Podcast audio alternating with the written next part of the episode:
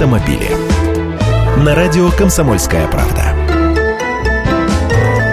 Здравствуйте! Ни для кого не секрет, что 20% всех аварий в стране происходит из-за плохих дорог.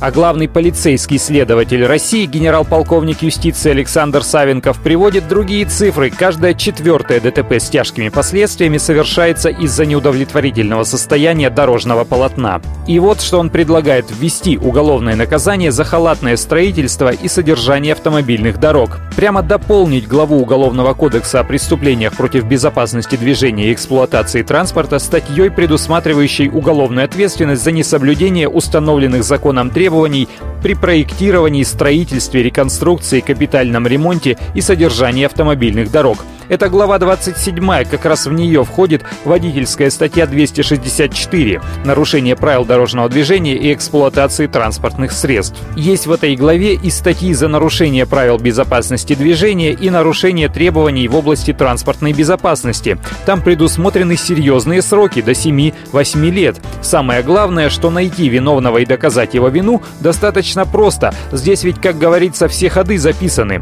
Состояние дорог должно подчиняться ГОСТам в которых все прописано вплоть до миллиметра. Строители и обслуживающие организации все известны, за каждым участком дороги закреплены ответственные лица.